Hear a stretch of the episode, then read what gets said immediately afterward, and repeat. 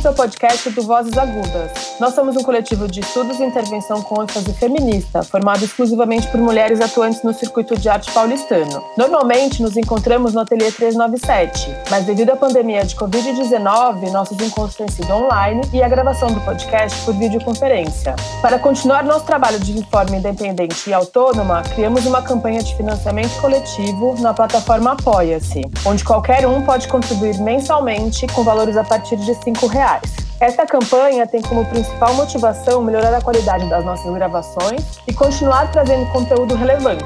Se você nos acompanha e gostaria de ajudar, basta entrar no site apoia.se barra Vozes Agudas e fazer sua contribuição. Não se esqueça de curtir nosso Instagram em arroba Vozes Agudas para acompanhar todas as novidades. E hoje a nossa convidada é a Bruna Cury. Bruna é brasileira, anarca transfeminista, performer, artista visual e sonora.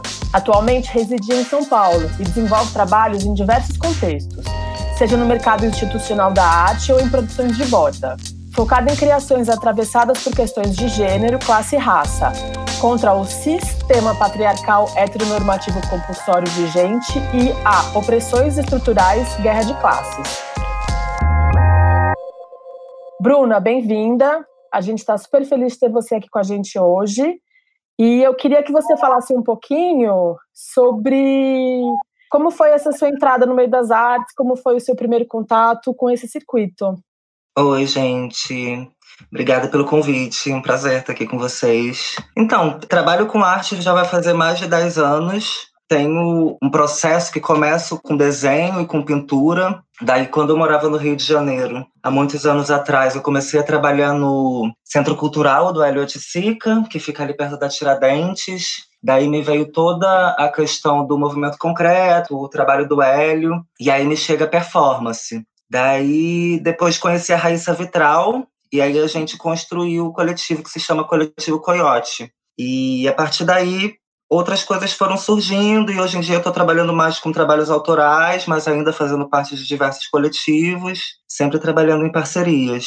O Bruna, aproveitando ainda essa primeira pergunta sobre como que é o seu processo de formação, como é que é o seu contato com esse universo artístico, você podia comentar um pouco se você passou por um processo de educação formal ou se você foi direto para a praxis a partir desse estágio, desse trabalho no Centro Elite Sica, como é que foi uhum. esse primeiro contato com um coletivo, né? Porque isso é muito usual é, geralmente as pessoas começam com o trabalho autoral e depois elas vão para o coletivo. E pelo que você deu a entender, você começou no coletivo e depois foi para o autoral, né? Em relação à minha formação, ela vem muito de maneira fluida com as minhas vivências mesmo, né? Aquela coisa de, de colocar a mão na massa e fazer. De formação mais acadêmica, eu cheguei a cursar História e Design de Moda e Filosofia, mas não concluí nenhuma dessas universidades, por questões de precariedades e toda a minha vivência, em alguns momentos, com vulnerabilidades algumas vezes maiores, assim. A questão de trabalhar com o coletivo Coyote foi um grande momento na minha vida, né? Porque eu poderia, eu estava podendo experimentar coletivamente e no princípio eu tinha uma questão muito grande de deixar, de me desfazer de um, de um ego de artista, né?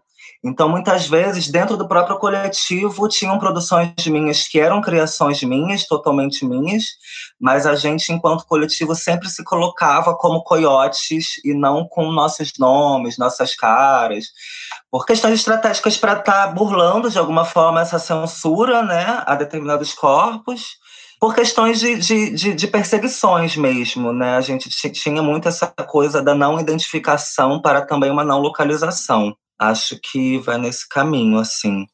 É, cheguei a fazer alguns cursos. Na verdade, tipo assim, a formação ela vem muito nessa questão das parcerias que a gente acaba desenvolvendo com o passar do tempo na vida, né? Então, tipo, as redes afetivas das quais eu faço parte e as relações que eu vou desenvolvendo no decorrer da minha vida, isso tudo para mim é, também faz parte desse processo formativo. Focando um pouco no coletivo Coyote, já que você falou, me corrija se eu estiver equivocada, mas é um coletivo que ele tem um perfil anarquista, pós-pornô e transfeminista. E, da onde, é, e daí, da, da, onde que vem o nome Coyote? Eu acho que deve ter uma razão bastante uhum. pertinente uhum. para ter. E se você puder falar um pouco das todas as integrantes também, já que tem esse caráter coletivo, Sim. acho que é legal trazer elas, mesmo que simbolicamente, para essa conversa. Né? Então, o coletivo se chama Coyote porque quando eu era adolescente, eu estava muito tendenciosa à, à questão anarquista, né? Pensando em relações políticas e afetivas e tudo isso. E aí, em algum momento, me veio um livro do Roberto Freire que se chama Coyote. O coiote do livro do Roberto seria como pessoas que vêm de outros lugares do planeta e que desenvolvem uma relação anárquica e tal. Então, o Coyote vem disso, assim. E, para além do livro do, do Roberto Freire, tem toda uma questão de matilha, de quadrilha, de junção entre nós. Enfim, que tem também um, um respeito à individualidade, mas também o pensar em coletivo, assim, né? Acho que foi meio que nesse caminho. Daí, quem criou o coletivo Coyote no primeiro momento fui eu, e aí o coletivo surge sendo um coletivo de uma pessoa só, que é a, a ironia do, do, da origem do coletivo, na verdade, porque para mim era um lugar de experimentação no qual eu não colocava meu nome, colocava como coletivo, e aí ele começa a fazer sentido realmente e se potencializar enquanto coletivo quando eu conheço a Raíssa Vitral. Bem nessa época a gente estava vivendo em ocupações anarcafeministas também, anarcapunks no Rio de Janeiro, e aí teve a performance da Marcha das Vadias com a vinda do Papa no, no Rio de Janeiro também, que quem participa é a Raíssa e uma outra pessoa do coletivo, que é o Gil Puri. Bem na sequência chega a Márcia Marci, que hoje em dia trabalha com questões de acesso a pessoas trans também, acessibilidades e políticas públicas voltadas para corpos dissidentes na Zona Sul, no Grajaú, aqui em São Paulo. Coyote, assim, somos nós, mas também várias outras pessoas no decorrer da história do coletivo acabaram também fazendo parte de, de, dessa história, né? Não é como um coletivo fechado, ele, a gente pensa como um coletivo aberto.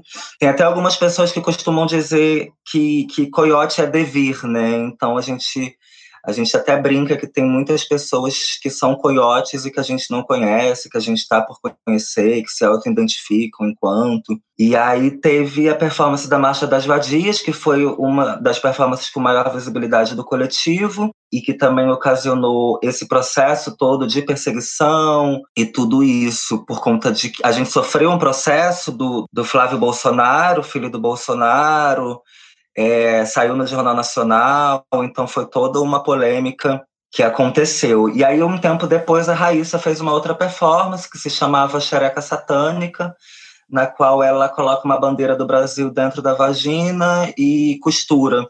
E aí depois ela tira essa costura e queima essa bandeira. Isso numa ação que ela diz, ela fala que é sobre a questão do estupro da terra do estupro do corpo. E aconteceu numa cidade de, do Rio de Janeiro chamada Rio das Ostras, que é uma das cidades com maior índice de estupro no Brasil. E aí também deu toda uma polêmica, porque estavam relacionando a performance a rituais satânicos, enfim, toda uma questão de não entendimento por parte de pessoas de direita, não só de direita, mas principalmente. É porque vocês acabam trabalhando aí na crítica de alguns signos, né, que ocupam esse espectro uhum. conservador, mas que mexe com algumas certezas aí de, de desejo das pessoas e as reações elas são as mais peculiares, digamos assim, né? Essa performance que você estava falando, que foi da vinda do Papa, eu lembro que quando saiu na mídia, né, que o pessoal ficou histérico, histérico no sentido negativo, inclusive, né? Porque uma das ações era que colocava uma santa dentro da vagina né, como, justamente como forma de crítica, não é, de como é, a Igreja Católica ela tem um histórico de violência sexual, de estupro, né, de apagamento do desejo. Uhum. Mas é muito engraçado ver como é um gesto político simbólico, né? Mas que traz à tona uma virulência completamente desproporcional e que eles mesmos acabam dando mais visibilidade para a ação, ainda que às custas desse estado de medo que você estava descrevendo, né? Porque as perseguições foram muito reais, ainda mais vindo de quem veio e a gente sabe onde está hoje, né?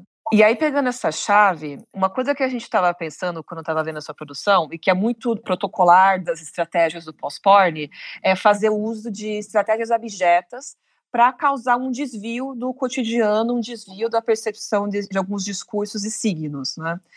E, mas eu queria saber se você traz essa estratégia abjeta também para sua produção autoral, ou se isso fica mais dentro do coletivo, inclusive porque o coletivo ele dá uma estrutura de segurança maior. Eu acredito que a questão do corpo objeto e do corpo objetificado super entram também nas minhas produções, mas acredito que entram de uma maneira diferente na qual acontece com o coletivo, né? Eu tenho trabalhado muito na questão da pós-pornografia e do pornoterrorismo, mas de maneiras diferentes que o coletivo Coyote trabalha, né? Assim, pelo menos eu vejo isso nas minhas produções. Com o passar do tempo, algumas questões na minha cabeça vão ficando mais mais entendíveis, não só em relação ao mundo, mas em relação ao meu próprio corpo, minha própria vida.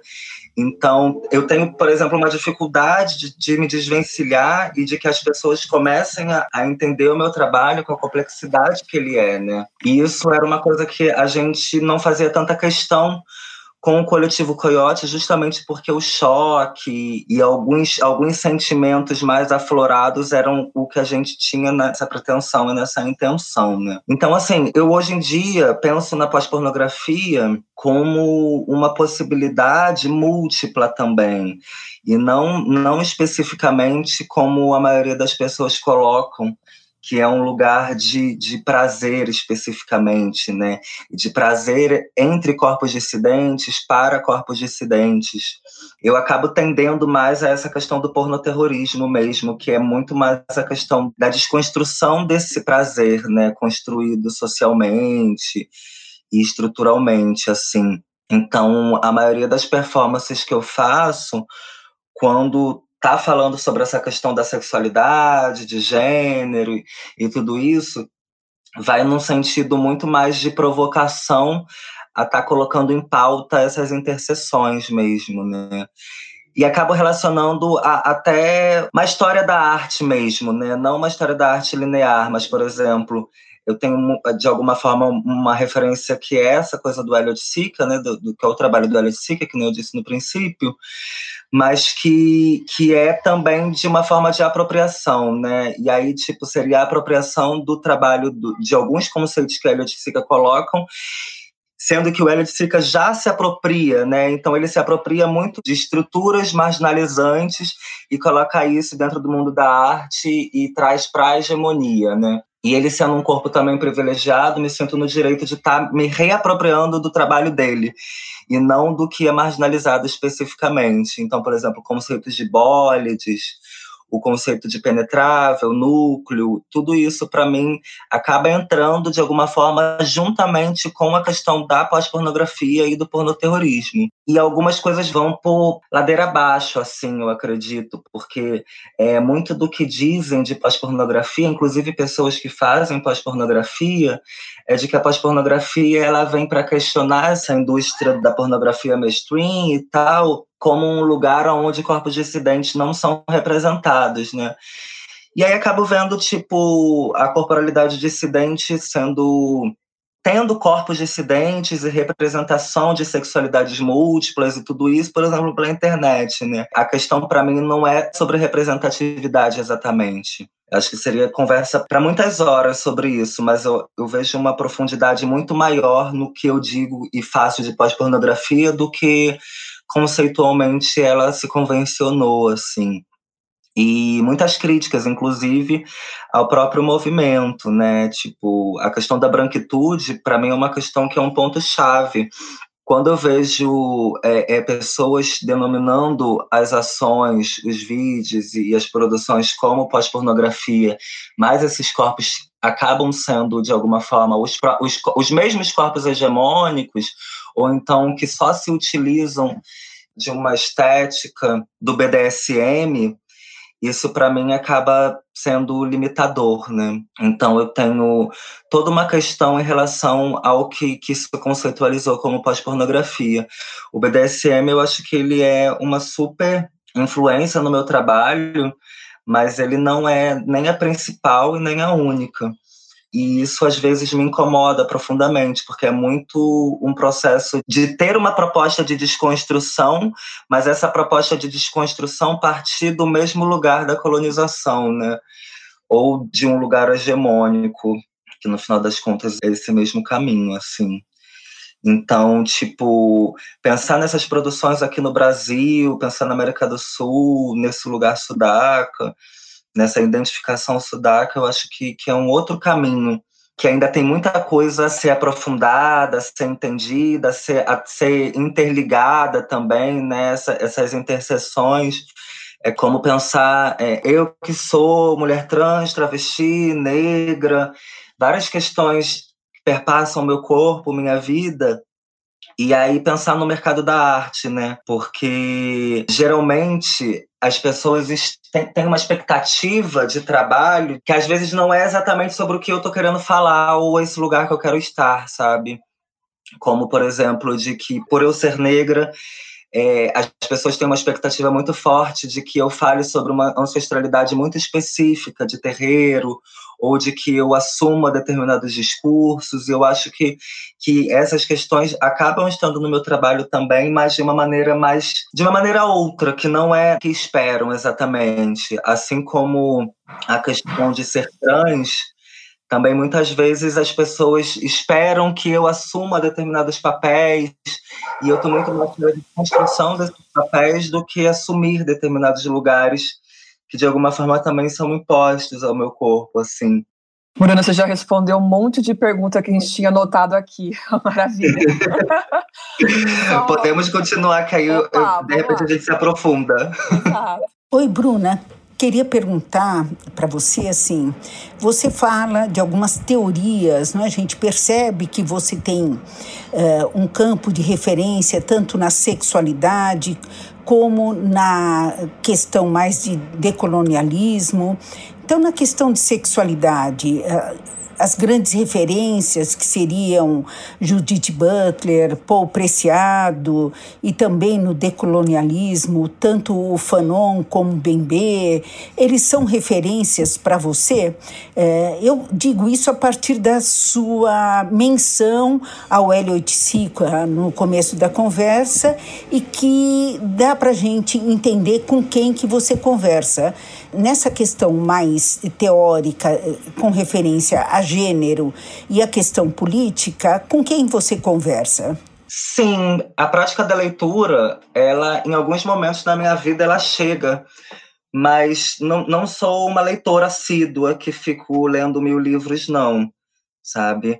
Esse caminho de pensar essas teorias por essas autorias, Judith Butler, Preciado, ou o próprio Fanon, eu acho que, que faz parte, mas eu, eu já, já eu leio, não Fanon, mas Butler e Preciado, leio com uma leitura e um olhar que é de desconfiança em relação a várias questões que pontuam. E acho que essa localização de tempo, espaço, o lugar que a gente ocupa no mundo, é fundamental para mim e acho que para estar tá percebendo o que é, o que pode ser revolucionário, o que realmente é subversivo ou que só está com rótulo de subversivo e acaba representando a mesma coisa.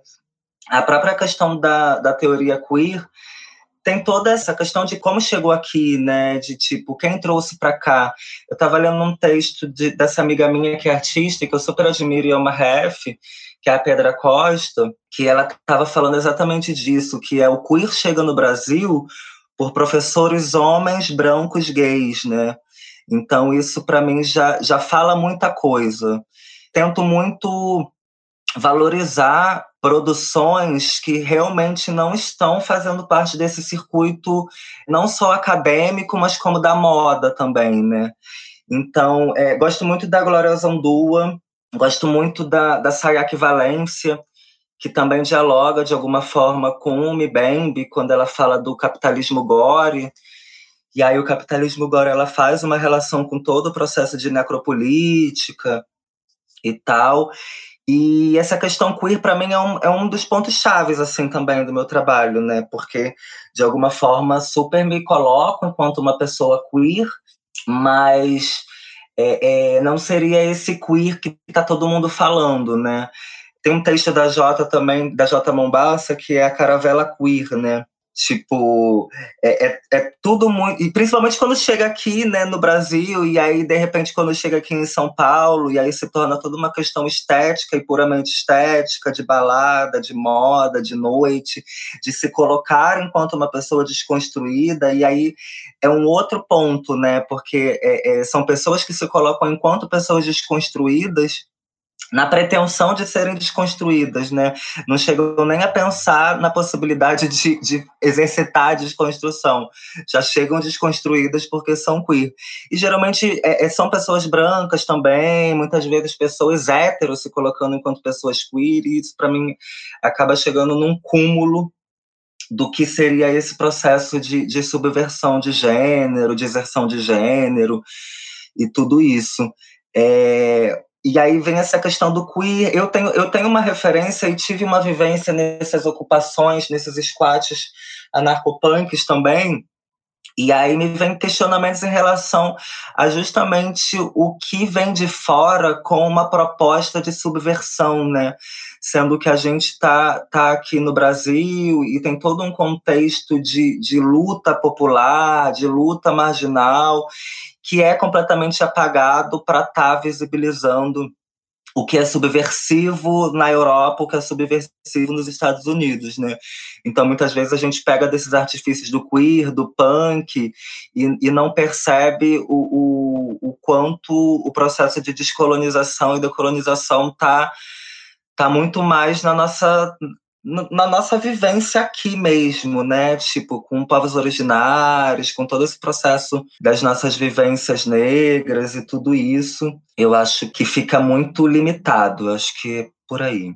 O Bruna, pegando o ensejo, então, dessas questões que você foi apontando, principalmente o fato de que o mercado, não só o mercado de artes, mas o mercado, o Deus mercado, o Deus dinheiro, ele tem essa grande capacidade de de devorar e se apropriar de, de, de setores da vida e transformar em, em objeto de venda e mercadoria, né?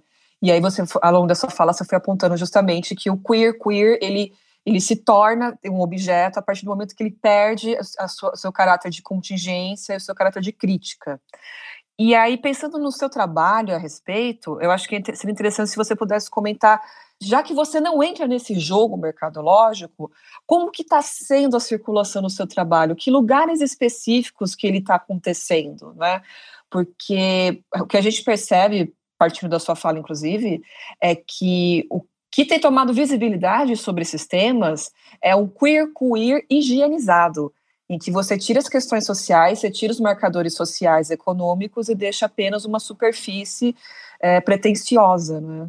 E aí, nesse sentido, para onde que está indo o seu trabalho em apresentação e circulação? É, então, eu, eu acredito que, de alguma forma, as minhas produções e, e, e os meus pensamentos e, e o que eu tenho feito, de alguma forma, também está super dialogando, na verdade, com esse jogo mercadológico. Eu super me coloco dentro desse jogo mercadológico, não, não tiro o meu da reta, não. A questão para mim é que tem determinadas coisas e que não vou dizer nem que são muitas ou que são poucas, mas que são algumas que eu não abro mão, né? Assim, uma das questões maiores do meu trabalho é exatamente essa questão da crítica em relação ao, ao desfavor que, que, que algumas pessoas fazem, né? Que algumas produções trazem, que alguns artistas estão fazendo com o trabalho e muito entrando nessa onda da caravela queer ou de uma crítica que não olha para o próprio umbigo, sabe? Tipo, eu, na verdade, acabo me implicando em todas essas questões. O mercado é que, na verdade, não entra muito no meu jogo, mas eu tô cada vez mais tentando surfar nessas, assim. É, num primeiro momento, principalmente na época do coletivo Coyote, tinha uma questão de que minha maneira de sobrevivência ela estava muito ligada a um processo de primeiro que eu morava em ocupação, então não pagava aluguel, né? E durante muito tempo, mais ou menos uns sete anos, fiquei nômade, viajando, pegando BR, trabalhando com poesia e fanzine na rua, bem nessa coisa do faça você mesma, xeroca, vende, e também performando, e outros momentos fazendo o que precisava fazer para sobreviver. Hoje em dia, a minha produção, que sempre foi muito interligada a esse processo da escrita e da performance, é, vai fazer um tempo, alguns anos, que eu tenho ramificado em outras produções, né? Como, por exemplo, a questão dos objetuais, em algum momento também pintura. Tenho todo esse trabalho com a pornopirataria, que de alguma forma também vejo fazendo um jogo com o sistema mercadológico, né? Que também foi toda uma questão por estar vendendo pós-pornografia, sendo que é justamente é uma prática anticapitalista também, anti-heterocapitalista e tudo isso. Então, para mim, eu acho que, que depende muito de como se faz e como se lida, né? É, para mim é muita estratégia estar tá ramificando meu trabalho em performance para outras produções, porque é justamente isso, né? Muitas vezes o meu corpo ele não é aceito em determinados lugares, né? Ou então, tipo, meu corpo estando dentro de determinados lugares, principalmente instituições, galeria e tudo isso, acaba causando um tensionamento tão grande que a maioria das vezes as pessoas cogitam me chamar e não me chamam. É, isso acontece, tipo, não só pelo meu trabalho ter toda essa questão da violência e da agressividade, da resposta também não passiva em relação a essas opressões, mas principalmente por ser negra, por ser trans e pelas questões que, que meu trabalho aborda e tal. Daí tenho trabalhado muito e tenho tido resultados com isso de que é, ah, uma performance sua a gente não pode fazer aqui uma apresentação, uma performance ou alguma coisa que você tenha seu corpo sendo representado da maneira que você acha é, mais potente, que eu super vejo o meu trabalho mais potente com performance, por isso que de alguma forma também todos os outros processos são ramificações da performance. E aí é isso, esses tensionamentos e esse jogo mercadológico, para mim, me leva a pensar e, e, a ter resultados com isso de que é uma performance sua não pode, mas de repente um objeto, um objetual que você faz, a gente compra e a gente difunde e a gente também e, e muitas vezes é essa questão da própria decolonialidade tensionando os espaços, né? Tipo, eu acho que a dinâmica de como se trabalha com arte, as burocracias, algumas vezes elas são mais flexíveis justamente porque acredito que esse movimento decolonial está tensionando essas estruturas a ponto de que essas instituições, esses lugares precisam dos nossos corpos para também serem validados como espaços que, que trabalham essas questões, né? que não são espaços totalmente hegemônicos, mesmo sendo 99,9% essa representação. Engraçado, Bruna, é, essa sua fala me lembrou muito um artista, o Nilson, que você deve conhecer. Ele também trabalhava muito as questões do corpo e de uma certa transgressão que incomodava muito a nossa classe média, não é? E me lembrei que agora o Moreira Salles, é, no caderno Zoom, traz um artigo da Veronique Stiger, falando sobre esses diários do Nilson que ele nomeia como diários de Narciso. Acho muito interessante essa é, menção a Narciso né, no campo poético e queria saber como você trabalha a sua poética e se a poética é uma questão importante para você quando você elabora os seus trabalhos. Não, a poética para mim é uma super questão, assim, né? Acredito em poéticas múltiplas, né? E em poéticas que também não são hegemônicas.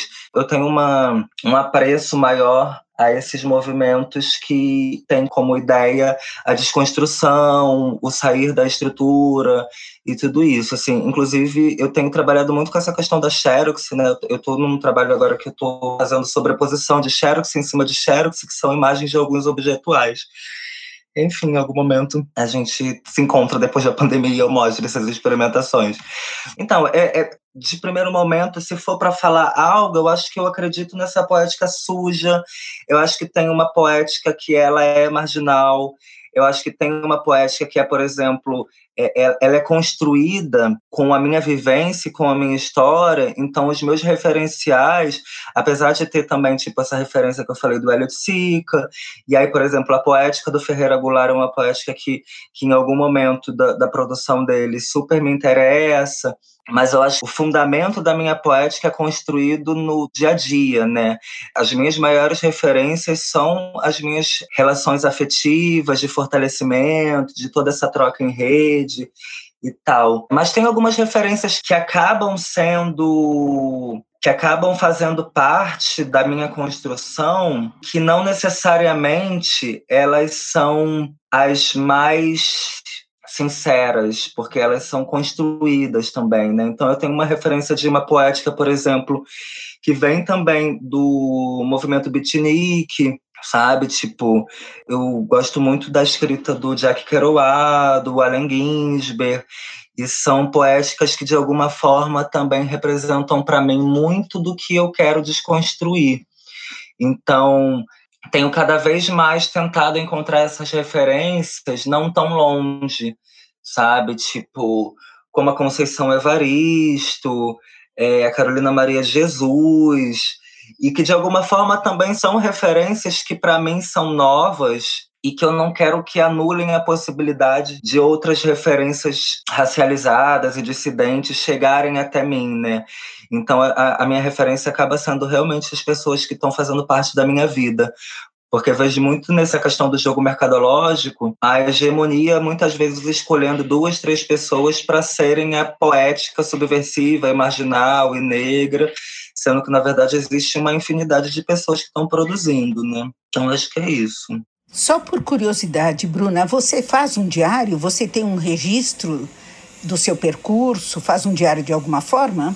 Eu tenho todo esse trabalho com escrita cada vez mais, que é um trabalho que eu estou relacionando muito também com a questão da sonoridade, né? Então, nessa dificuldade do meu trabalho ser colocado em determinados lugares, estar em determinados lugares, porque é colocado como agressivo demais, sujo demais, violento demais, nessa ramificação a escrita tem aparecido cada vez mais assim e essa escrita ela está vindo junto com essa pesquisa em sonoridade.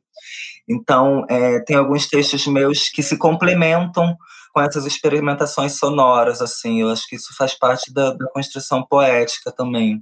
Mas diário, diário, não. Não, não escrevo diariamente, assim. Para mim é uma questão de, de expurgação e de vômito. Eu não consigo ficar escrevendo todo dia, toda hora, não. Eu, eu preciso ter essa necessidade retomando o que a Talita colocou lá no começo sobre arte abjeta, né? É engraçado que a gente um pouco assim, né, os críticos de arte relacionam o seu trabalho a isso que se convencionou, né, nomear de arte abjeta ali dos anos 70 e que tinha uma, uma relação, assim, acho que muito grande com o contexto da guerra, né, no Vietnã, com a ideia de violência, com a ideia né, de que era, enfim, necessário reagir com violência diante de um contexto que era ele mesmo muito violento, né?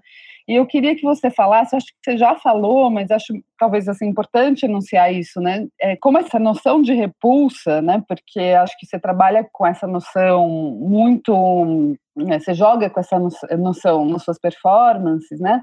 Então é desde uma aflição até uma ideia de nojo, de é, enfim, de repulsa mesmo. Como é que isso é, é importante para você? Por que, que você mobiliza né, na tua poética essa sensação de repulsa? Sim, as pessoas acabam é, encontrando muitas referências dessa arte que está relacionada à guerra também, né? Tem todo o processo do acionistas vienenses, é isso?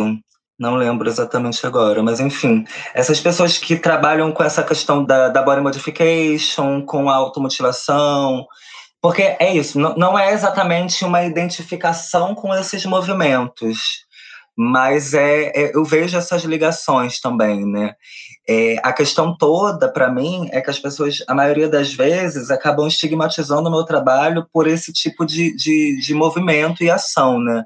Por exemplo, um dos últimos projetos que eu tenho trabalhado, que se chama Fronteira do Corpo é o Próprio Corpo, eu próteses, tem toda uma questão da escatologia presente na ação que eu faço, e as pessoas limitam essa escatologia ao sujo, ao agressivo e ao violento, né? Sendo que, na verdade, existe uma tentativa de diálogo exatamente sobre um processo de gentrificação social, de higienismo, de tudo isso, que as pessoas às vezes fecham os olhos ao que realmente é, é a proposta a ser conversada.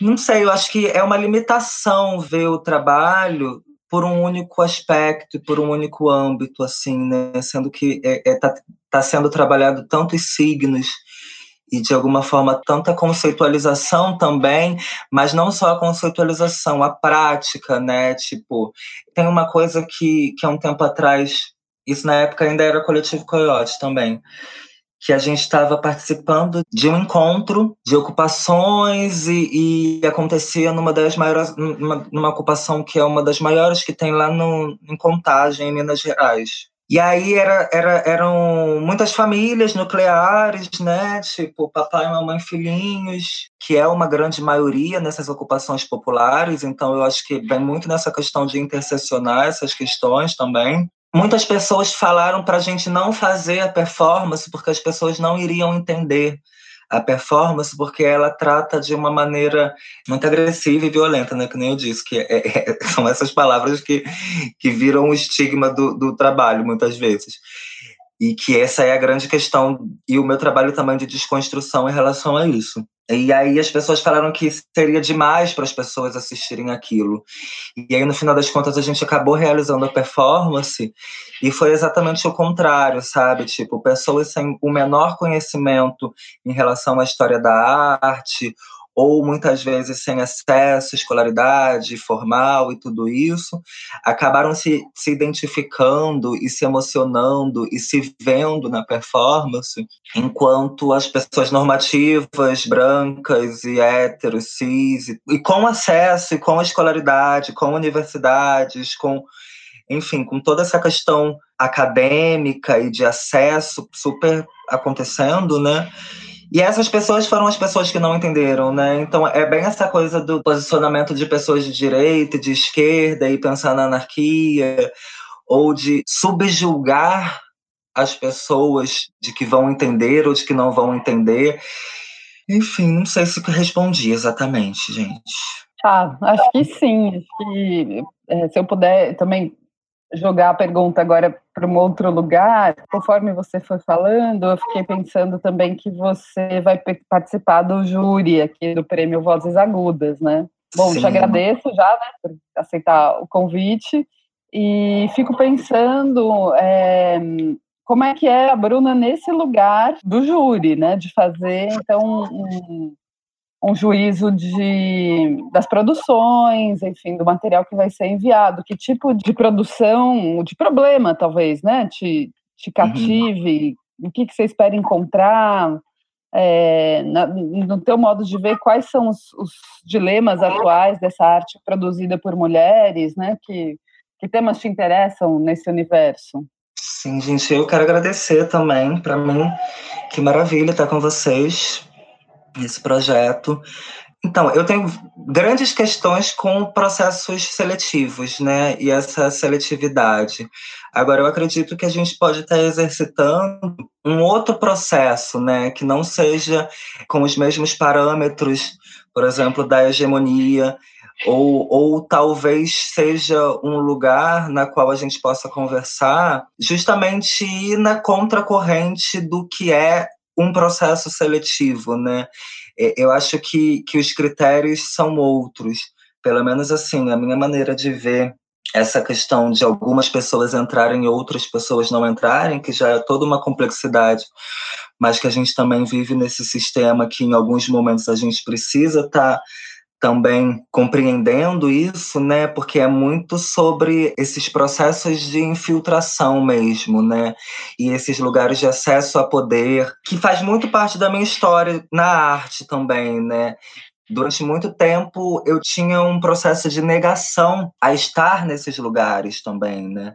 Tinha um processo de negação à própria instituição e à convenção do que é tudo isso. Em algum momento eu eu comecei a entender que se não é uma pessoa negra, que se não é uma pessoa trans, que se não é uma mulher, enfim, se não é um grupo que luta para estar em determinados lugares, esses lugares eles vão continuar é, sendo geridos e sendo estando com a hegemonia e com esses corpos que são sempre a maioria das vezes são é, esses corpos dos homens héteros cis brancos, né? Então eu acho que, que é um movimento muito massa.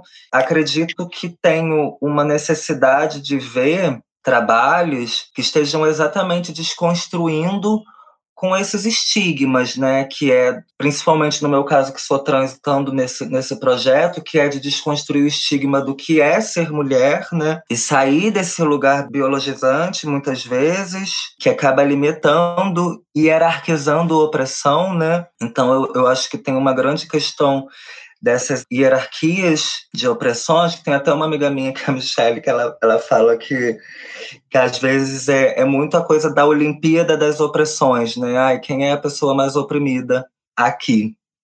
E eu acho que tem muito mais a ver com a, essas interseções, né? Muitas vezes a gente acaba também falando desse lugar do homem branco hétero cis, porque realmente são eles que detêm esse poder mas existem diversas outras questões de vulnerabilidades corporais, mentais, diversidades intelectuais, diversidades funcionais. Tem toda a questão, por exemplo, de corpos de homens negros que sofrem também opressões num sistema que ele é, é em cadeia, né? e que muitas vezes o próprio feminismo se fecha no que significa essa opressão à mulheridade, né? Então eu acho muita dignidade pensar em produções trans dentro desse meio, né? E o que isso dialoga com essas questões feministas e transfeministas. Eu acho que é uma superpotência de trazer um outro olhar a pergunta que eu quero fazer, acho que ela realmente já respondeu, porque eu queria falar um pouco sobre como você tem um contratrabalho e assim, mas ela, eu gostei do termo que ela usou, infiltração, né? Porque assim, onde vai circular esse trabalho, né? Que você apresentou uhum. muito seu trabalho em ocupações e, e isso é incrível, mas assim, eu pensei nisso, né? Por exemplo, onde vai circular o seu trabalho, né? Por exemplo, como o seu trabalho entra numa instituição ou no mercado, que nem a Thalita falou. Você já falou um pouco disso, na verdade. Então, acho que acho que respondeu. Não sei se você quer falar mais alguma coisa, se você tem essa, essa vontade, ou o que você já uhum. alcançou, uhum. ou se você considera já respondido, porque assim, você já passou por isso, tá? Não sei se, se você vai querer falar de novo. Não, talvez assim, esse processo de ocupação e tudo isso, dessa vivência mais marginalizada mesmo, faz, faz um tempo já, né? Eu tô aqui em São uhum. Paulo vai fazer cinco anos. E aí tenho tido uma crescente de, de possibilidades de lugares assim para mostrar meu trabalho. Tem alguns espaços que são a que eu acho que é a máxima das pessoas artistas que moram aqui em São Paulo, que, que é muito a questão do SESC, né? Que é tipo o SESC durante muito tempo é, pagou as minhas contas de uma maneira bem precarizada, mas pagando sabe? Fazendo parte de um circuito de, de residência, vai fazer um tempo que para mim é super interessante por todo o processo de troca e compartilhamento de processo e tudo isso. A galeria é um lugar que para mim hoje em dia me interessa, mas que não me interessa de qualquer jeito. Eu acho que, que é bem isso que eu disse, né? Tipo, tem lugar, tem coisas que eu não abro mão.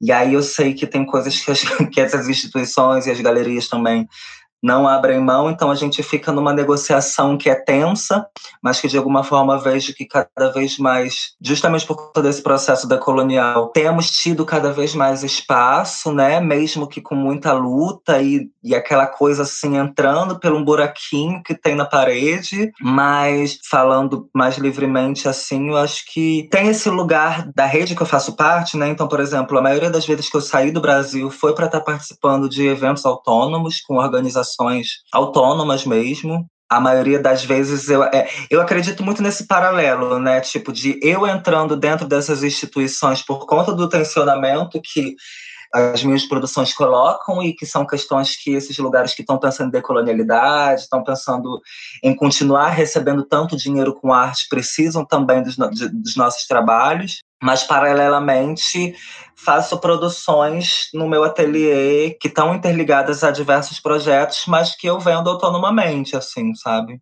Tem a, a, questão institucional e tem a questão mais de tipo da correria que eu faço para fazer o babado acontecer. Na verdade, eu queria, eu vou fazer a última pergunta, mas antes disso eu fiquei pensando, enfim, né, toda tudo que você fala, e eu cresci em São Paulo e também num circuito de é, underground, do punk, do hardcore. Eu vejo o seu trabalho muito, assim, mesmo em instituições, você falou que tem esses contatos com galerias, SESC. O SESC sempre foi um lugar que acolheu essas marginalidades, né? O Sesc teve, sei lá, o, um festival punk, que era o começo do fim do mundo, que foi super legal no Sesc Pompeia, 20 anos atrás. Então eu achei muito legal essa coisa de você falar que o Sesc muito tempo pagou suas contas. E eu percebo muito no seu trabalho essa estratégia do underground, né? De, uhum. Da banquinha, do fazer você e, e distribuir Sim. na rua. Eu acho bem bonito, assim, né? A estética do zine, dessas festas que, sei lá, shows no porão, que sempre tinha alguém fazendo uma performance ou uma discussão. Uhum. É, eu achei isso bem interessante. É, eu acho que faz sentido, porque esses lugares são lugares que eu quero estar, né? Tipo, que são os lugares onde a maioria das vezes tem esse dinheiro para estar tá remunerando, né? Mas de alguma forma trabalho em paralelo também, porque vejo que faz muito mais sentido o meu trabalho ele ser acessado por pessoas que não necessariamente façam parte desse circuito e muitas vezes nem visitam galeria, né? Tipo, nem estão nesses espaços mais mais hegemônicos e tal. Então tem esse trabalho que é dentro do mundo da arte e que tem o mundo real também, né? Eu achei bem interessante isso. E a nossa última pergunta, hoje ela é um pouco diferente para você, né? Obviamente, não, por você se autodefinir como anarcofeminista, e a gente geralmente pergunta quando ela se viu feminista, enfim. Mas acho que a gente queria que você comentasse um pouco sobre o seu posicionamento, suas premissas e agendas de acordo com essa sua colocação de ser uma mulher anarcofeminista. A questão da anarquia, para mim, ela entra também como uma gama de possibilidades, né? Ela, é, assim como existem é, vertentes dessa anarquia, né? Se a gente for pensar em pensadores anarquistas, em filósofos anarquistas e tudo isso, eu acho que a gente vai cair na mesma cilada que eu estava falando antes, que é dessas pessoas que constroem essa história que está escrita mesmo, né? Que são as histórias dos livros ou dos posicionamentos de palanque, tudo isso. Então, é também uma história hegemônica, né? é também uma história, pelo menos ao meu ver, construída basicamente por homens. Não sei se construída, mas visibilizada, né? De quem está à frente, né? E pensar nesse anarquismo, nessa anarquia, com essas figuras à frente, já me traz questionamentos que são um dos mais importantes de todo o meu processo, né? Que é de desconstrução e que é de visibilização do que é oprimido estruturalmente. E aí a junção dessa anarquia com o transfeminismo, para mim, faz muito mais sentido, né?